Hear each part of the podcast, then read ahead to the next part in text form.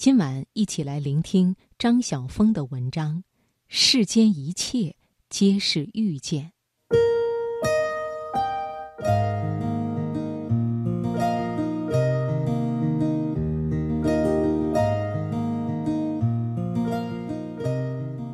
一个五月的清晨，四岁的小女儿忽然尖叫起来：“妈妈，快点来！”我从床上跳起，直奔他的卧室。他已坐起身来，一语不发地望着我，脸上浮起一层神秘诡异的笑容。什么事？他不说话。到底是什么事？他用一只肥匀的、有着小肉窝的小手指着窗外，而窗外什么也没有，除了另一座公寓的灰壁。到底什么事啊？他仍然秘而不宣的微笑，然后悄悄的透露一个字：“天。”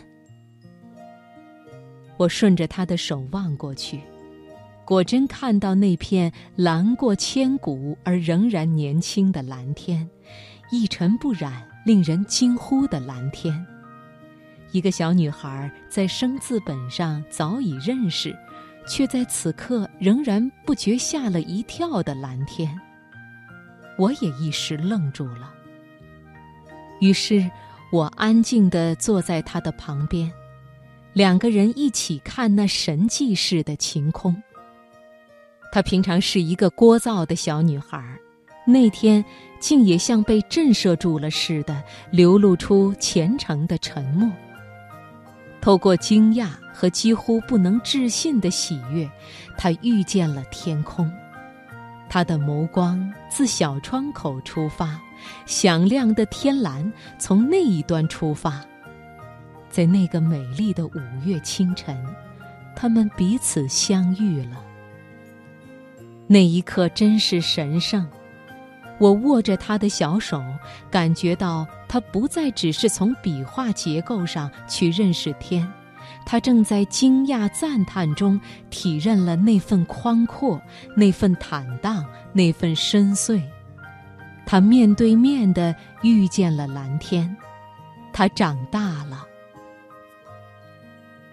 那是一个夏天的长的不能再长的下午。在湖边，我起先是不经意的坐着看书，忽然发现湖边有几棵树正在飘散一些白色的纤维，大团大团的，像棉花似的。有些飘到草地上，有些飘入湖水里。我当时没有十分注意，只当是偶然风起所带来的。可是渐渐的。我发现情况简直令人暗惊，好几个小时过去了，那些树仍旧浑然不觉地在飘送那些小型的云朵，倒好像是一座无垠的云库似的。整个下午，整个晚上，漫天漫地都是那种东西。第二天的情形完全一样，我感到诧异和震撼。其实小学的时候就知道有一类种子是靠风力、靠纤维播送的，但也只是知道一条测验题的答案而已。那几天真的看到了，满心所感到的是一种折服，一种无以明知的敬畏。我几乎是第一次遇见生命，虽然是植物的。我感到那云状的种子在我心底强烈的碰撞上了什么东西，我不能不被生命豪华的、奢侈的、不计成本的投资所感动。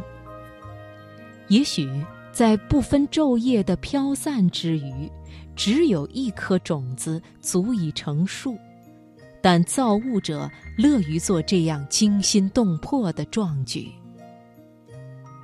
我至今。仍然在沉思之际，想起那一片柔媚的湖水，不知湖畔那群种子中有哪一颗种子成了小树。